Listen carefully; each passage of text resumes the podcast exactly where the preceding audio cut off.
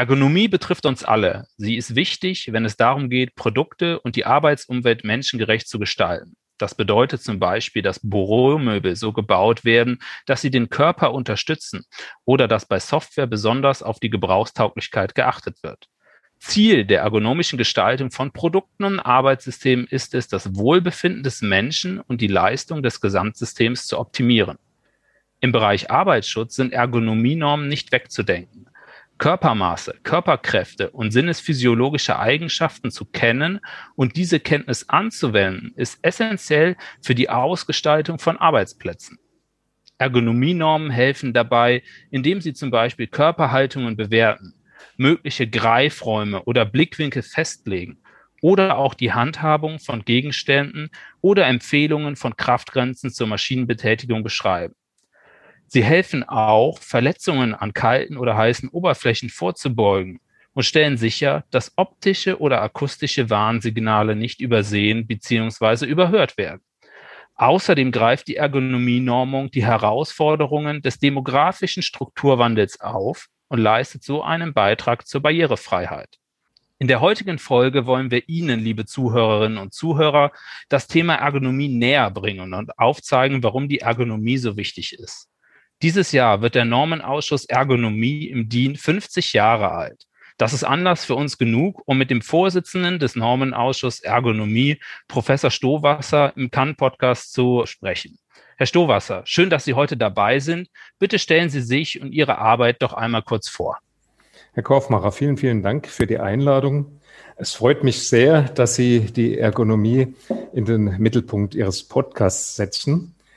Zu mir. Ich selbst bin Direktor des Instituts für angewandte Arbeitswissenschaft. Das ist ein Institut, das mittlerweile ja schon länger als sogar die DIN-Norm Ergonomie existiert. Nämlich wir sind seit 60 Jahren unterwegs und beschäftigen uns sehr stark mit allen Facetten der arbeitswissenschaftlichen Forschung, beginnend mit der Arbeitszeitgestaltung hin zur Entgeltgestaltung. Aber auch Arbeitsschutz, Ergonomie sind wesentliche Schwerpunkte bei uns in unserer Institutsarbeit. Wir haben da vier Säulen, wie wir rangehen in unsere Arbeit. Zum einen sind wir in der Grundlagenforschung unterwegs. Wir sind im Prinzip als außeruniversitäres Institut Vordenker der Arbeitgeberverbände der Metall- und Elektroindustrie, betreiben also auch Forschung. Auf der anderen Seite haben wir eine starke Säule des Praxistransfers, wollen das, was wir in der Forschung erarbeiten, auch rein in die Unternehmen, rein in die Wirtschaft bringen und schließlich aber auch in die Gremienarbeit. Und da setzt sich dann das Thema an, das Thema DIN-Normung, Ergonomie. Und das ist eine meiner Gremienarbeit, nämlich den Vorsitzenden der Ergonomie zu begleiten. Ja, Herr Stowasser, vielleicht als einfache Frage für den Einstieg. Wie sind Sie denn eigentlich zum Thema Ergonomie gekommen? Ich war langjährig wissenschaftlicher Mitarbeiter im Institut für Arbeitswissenschaft und Betriebsorganisation der Universität Karlsruhe. Und dort war ich Leiter des Labors für Kommunikationsergonomie. Ein Labor, das sich sehr, sehr stark um die Softwareergonomie gekümmert hat. Wir haben dort Verschiedenes untersucht. Wir haben zum Beispiel untersucht, ob dreidimensionale Visualisierung von Maschinenhallen Vorteile hat, Nachteile hat gegenüber einer klassischen zweidimensionalen Textdarstellung. Wir haben untersucht, wie lange Menschen in verschiedenen Baumstrukturen suchen. Wir haben untersucht, wie die Benutzungsoberfläche denn akzeptiert wird von den Beschäftigten. Und diese Tätigkeit in diesem Labor für Kommunikationsergonomie hat mich dann auch zur Normung geführt, nämlich in den Normenausschuss Informationsverarbeitung und Ergonomie. Und es war eine ganz, ganz interessante Geschichte. Da wurden nämlich zu dieser Zeit sehr intensiv die ISO 9241 diskutiert, also die Regeln der Gebrauchstauglichkeit, der Anwendungsfreundlichkeit. Das war mein Einstieg in die Normung, die dann später in die Grundlagenausschüsse der Normung überging und jetzt in den Vorstand des Normausschusses Ergonomie. Ja, das ist natürlich sehr interessant und Sie haben eben auch schon die Normung angesprochen. Äh, waren das so die Themen, die zu Beginn der Ergonomie-Normung betrachtet worden ist oder womit fing das Ganze eigentlich an? Das Ganze fing damit an, dass wir so Ende der 60, Anfang der 70er Jahre, also genau zum Zeitpunkt der Gründung der Normung, eine Novellierung des Betriebsverfassungsgesetzes bekommen haben. Und in diesem Betriebsverfassungsgesetz im Paragraph 90 steht drin, dass die gesicherten arbeitswissenschaftlichen Erkenntnisse über menschengerechte Gestaltung der Arbeit berücksichtigt werden müssen. Heißt also, wenn wir irgendwo einen Arbeitsplatz oder äh, Arbeitssystem oder eine Produktion oder sonst irgendwas gestalten als Unternehmen, müssen wir gesicherte arbeitswissenschaftliche Erkenntnisse berücksichtigen. Jetzt ist es schön und gut, dies zu wollen und auch zu müssen. Wenn man es nicht kann, bringt es alles nicht. Demnach hat die Gesellschaft für Arbeitswissenschaft das Bundesministerium für Arbeit und Sozialpolitik, so hieß es damals, angestoßen, darüber nachzudenken, ob man nicht innerhalb von DIN einen Normenausschuss Ergonomie gründet, der genau diese arbeitswissenschaftlichen Erkenntnisse standardisiert Arbeitswissenschaftliche Erkenntnisse waren da, aber die waren nicht so da, dass sie frei verfügbar, standardisiert, äh, umsetzbar vorliegen. Und so kam dann der Anstoß dessen, dass man vor 50 Jahren, vor über 50 Jahren den Fachnormenausschuss Ergonomie gegründet hat. Das ist ja jetzt schon eine ganze Zeit lang, äh, seitdem es den Normenausschuss sozusagen ja gibt. Sie sagten es gerade, so circa 50 Jahre. Äh, Gab es denn da besondere Erfolge äh, aus Ihrer Sicht, die nennenswert sind, wenn man sozusagen jetzt einmal äh, in die Vergangenheit schaut? Am Anfang hatte man folgende Situation. Man musste erstmal eine einheitliche Sprache finden. Man musste Definitionen festlegen. Denn so wie in vielen Wissenschaften oder überhaupt in anderen Gebieten, wenn da die unterschiedlichen Definitionen da sind, dann redet man nicht über das Gleiche, sondern kommt nicht zusammen. So war die erste Aufgabe auch dieses Ausschusses, diese arbeitswissenschaftliche Erkenntnisse festzulegen, Systeme festzulegen, also all das, was wir Arbeitswissenschaftler heute vielleicht schon als selbstverständlich ansehen, nämlich beispielsweise den Begriff des Arbeitssystems, der ja Arbeitsplatz, Mensch, Maschine, Umgebungsbedingungen, alles Mögliche beschreibt. Das muss erstmal definiert werden. Wir haben das Belastungsbeanspruchungskonzept. Sehr wichtig auch für die Sozialpartnerschaft, sehr wichtig für die Tarifpartnerschaft, also die Unterscheidung zwischen Belastung, was Neutralem und der Beanspruchung, das, was auf dem Menschen wirkt, dann auf den Einzelnen. Das muss erstmal festgelegt, standardisiert und ausgefochten werden. Und da möchte ich beispielsweise mal ganz salopp zitieren, nämlich die Konfliktsituation, die man damals hatte in diesem Normenausschuss. Bislang war ja Normung was Technisches. Da hat man Zahnflankenwinkel beschrieben, da hat man Blattgrößen DIN A4 beschrieben, da hat man Steckdosen normiert. Also alles sehr objektiv, sehr technisch. Und jetzt geht man rein in ganz neue Wege der Ergonomie, wo was Subjektives der Mensch dahinter steckt, die Emotionen eine Rolle spielen, Wirtschaftlichkeitsgefährdungen gesehen werden.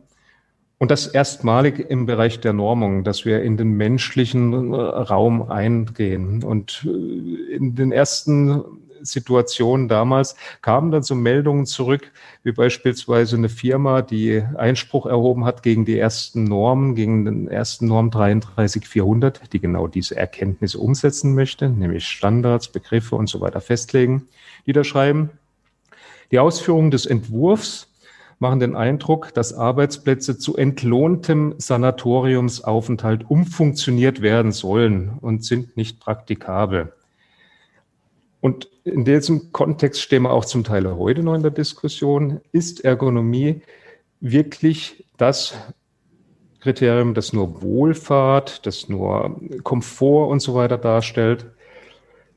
Natürlich nicht, sondern auf der anderen Seite muss auch die Wirtschaftlichkeit, die Produktivität gewährleistet werden.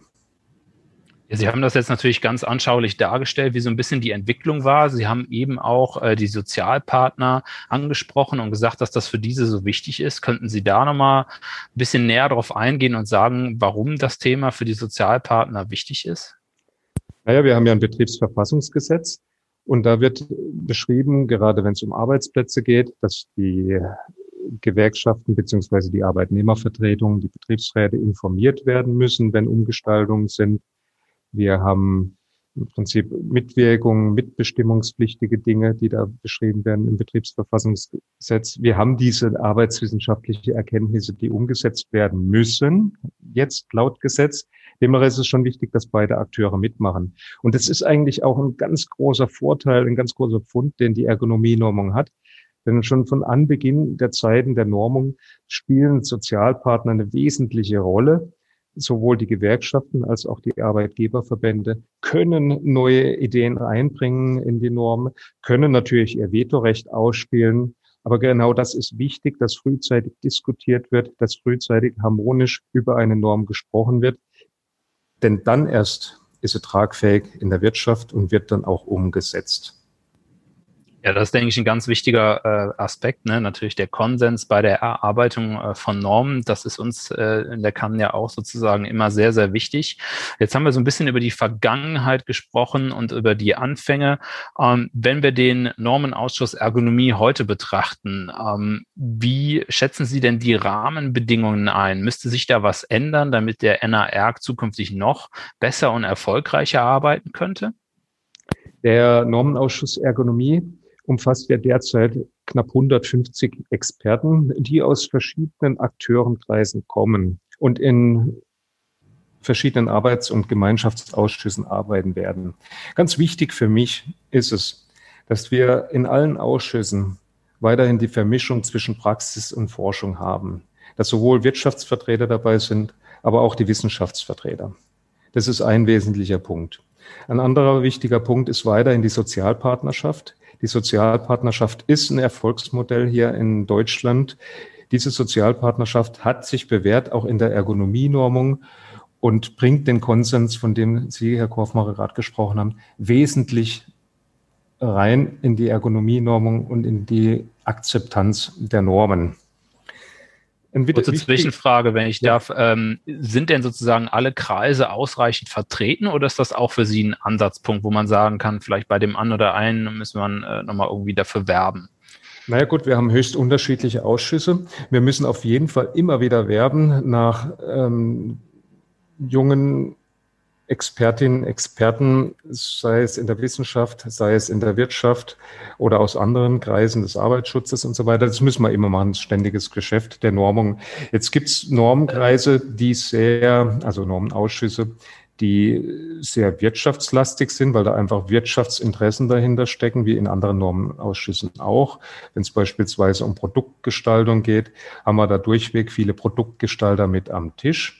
Auf der anderen Seite haben wir jetzt neu gegründet im Januar einen Ausschuss zum Thema Exoskelette. Da haben wir so eine harmonische Bilanz zwischen Wissenschaft, zwischen Wirtschaft, und wiederum auf anderen Ebenen im Grundlagenbereich sind wir eher weniger Wirtschaft, sondern mehr Wissenschaft und Arbeitsschutz unterwegs. Also das kann man nicht so vereinheitlichen, aber eins ist klar, der Appell geht immer wieder raus, auch von mir als Vorsitzender des Normausschusses Ergonomie. Wer Interesse hat an der Ergonomienormung, wer sich berufen fühlt, hier Standards mitzugestalten, auch die Zukunft mitzugestalten, ist immer wieder erwünscht. Ja, das ist ja auch Steilvorlage für die Zuhörerinnen und Zuhörer hier im Podcast. Wenn sich da sozusagen jemand angesprochen fühlt, dann äh, haben die ja sozusagen mit Ihnen äh, genau den richtigen Ansprechpartner. Genau. Also da kann ich nur ermuntern, dies dann auch zu tun. Wir sehen aber auch in anderen Bereichen, dass gerade aufgrund der Hochschullandschaft, die sich ja auch in der Arbeitswissenschaft verändert hat, auch die Hochschulschwerpunkte durchweg gewisse defizitäre Situationen aufreißen. Also viele arbeitswissenschaftliche Lehrstühle wurden eine Zeit lang gekürzt, gestrichen an den Hochschulen. Manche Themen wie die klassische arbeitsphysiologische Forschung, sei es Körpermaße, sei es Klimaforschung und so weiter, ist stark eingeschränkt worden in Deutschland, in der deutschen Forschungsszene, so dass man da durchweg auch dann Defizite sehen kann im Bereich der Arbeitsausschüsse, die da händeringend noch mehr Experten suchen, als vielleicht jetzt beim Thema Exoskelette, in dem mehr als 40 Leute sich jetzt in der Auftaktveranstaltung einberufen haben. Ja, Sie haben ja gerade das Thema Körpermaße angesprochen und eigentlich könnte man ja jetzt sozusagen denken, wenn man die einmal ermittelt hat, dann ist man sozusagen safe, dann kann man sozusagen diese Werte immer wieder verwenden. Aber äh, vielleicht können Sie da auch noch mal ein, zwei Sätze zu sagen. Bei den Körpermaßen ist es ja so, äh, dass es da auch immer wieder sozusagen neue Erkenntnisse eigentlich gibt, weil sich die äh, Größe von Menschen ja verändert über die Zeit. Die Größe verändert sich Zum einen haben wir natürlich ein signifikantes Wachstum bemerkbar in den letzten Jahrzehnten, Jahrhunderten hier im westlichen Kreis. Wir haben aber nicht nur die Größe, die sich verändert, sondern auch die Proportionen verändern sich. Das heißt, gerade im, in, in den westlichen Kulturländern haben wir zunehmend mehr übergewichtige, also überproportional auskonstituierte Menschen. Und da sind wir genau bei diesen Dingen, die halt neu gemacht werden müssen, nämlich neu festgelegt werden müssen, welche Maße zählen denn. Als Beispiel breiten Umfangsmaße nehmen wir die Sitze der LKWs. Ich sagte gerade, die Proportionen verändern sich. Die Leute werden nicht unbedingt signifikant größer in der Höhe und die Ärmel auch nicht. Aber anderes und stoßt vielleicht der eine oder andere schon mit, mit dem Bauch gegen das Lenkrad und so weiter. Und das sind Dinge, die müssen neu ausgemessen, müssen neu designt und so weiter werden. Ein anderes Thema ist die Anthropometrie von Kindern, deren Maße grundsätzlich signifikant nicht valide sind. Hier ist man gerade dabei, EU-weit Kindermaße zu ermitteln, was auch ganz wichtig ist, weil Ergonomie ist ja nicht nur ein Teil des Arbeitslebens, sondern, und auch hier hat ja die kann sehr viel gearbeitet, auch im Bereich beispielsweise der Schulranzen und so weiter, die ja auch ergonomisch gestaltet werden sollen, um die Kinder schon frühzeitig nicht am Rücken zu beschädigen. Wie ist es denn? Wir haben ja jetzt schon ganz, ganz viele unterschiedliche äh, Produktgruppen angesprochen. Also das eine waren jetzt zuletzt die Schuhranzen von den Kindern. Wir haben den LKW-Sitz angesprochen. Wir haben den Bürostuhl angesprochen. Das heißt, Ergonomie ist ja für die unterschiedlichsten Arten von Produkten relevant.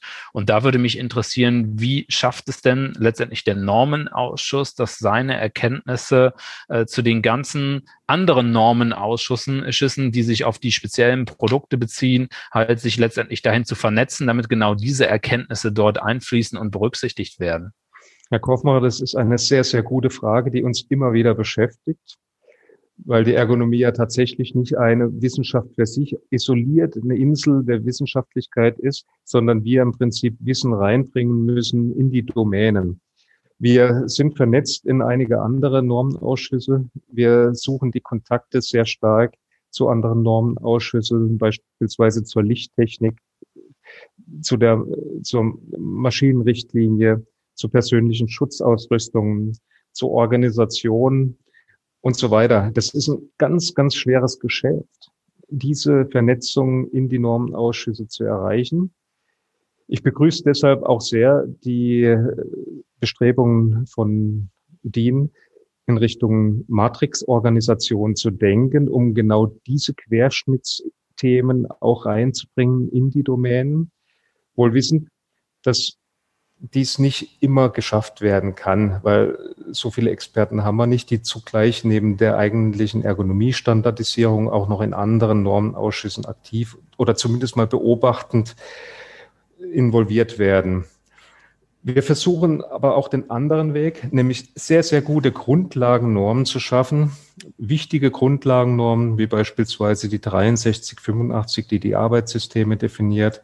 Sehr, sehr gute Grundlagennormen der Anthropometrie oder der Informationsgestaltung, um die als Beispiele zu nennen. Also Grundlagennormen, die akzeptiert werden, die von anderen Normenausschüssen verwendet werden, auf die dann referiert werden kann, um dann die Basis für die anderen Normenausschüsse einfacher zu machen, auch selbst in Ergonomie zu denken.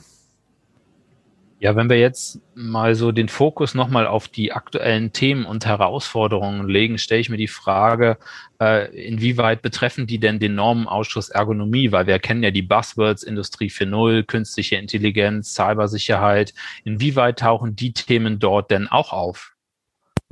Wichtig für mich als Vorsitzender war es, dass wir beispielsweise vor knapp vier Jahren den Arbeitsausschuss Produkt- und Prozessergonomie in der Industrie 4.0 gegründet haben.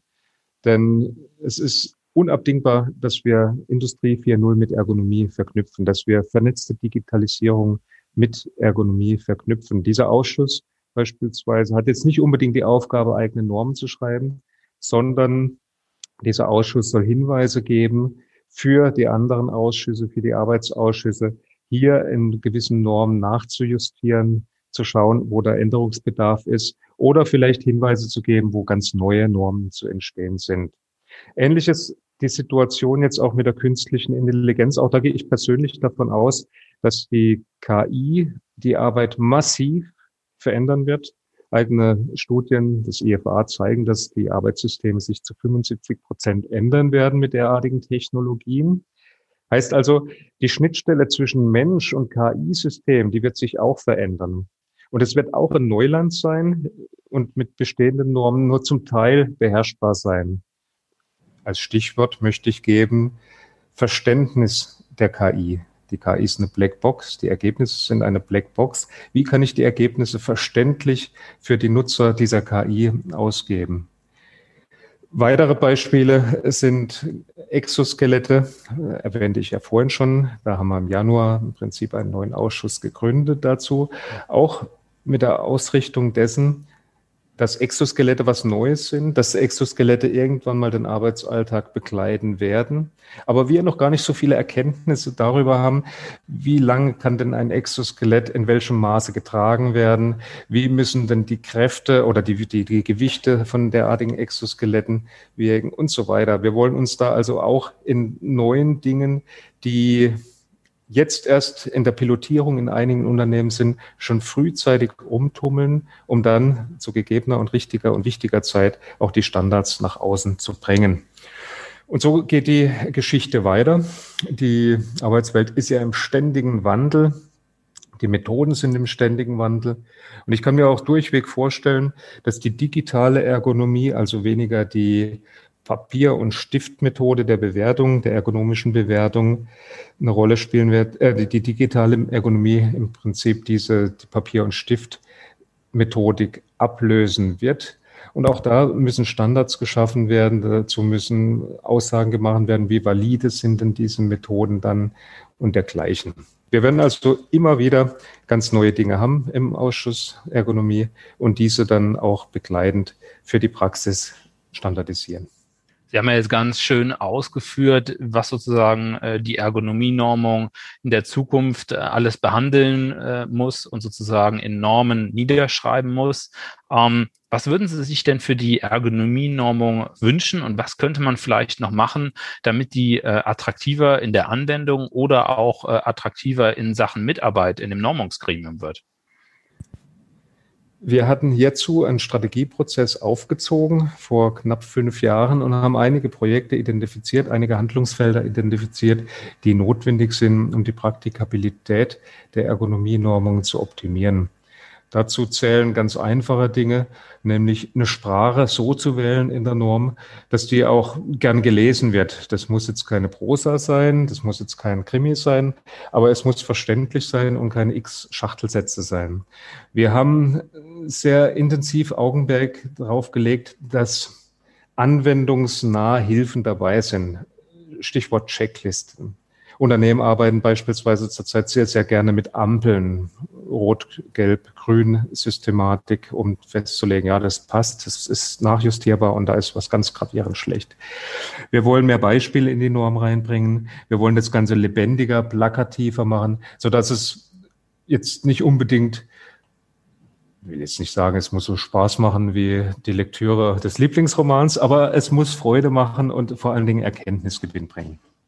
Das, das ist eine ein sehr positive Entwicklung, weil ich sag mal, Normen sind ja schon sehr, sehr äh, abstrakt teilweise beschrieben und diese Schachtelung, äh, die fällt natürlich sehr, sehr schwer sozusagen äh, zu beschreiben.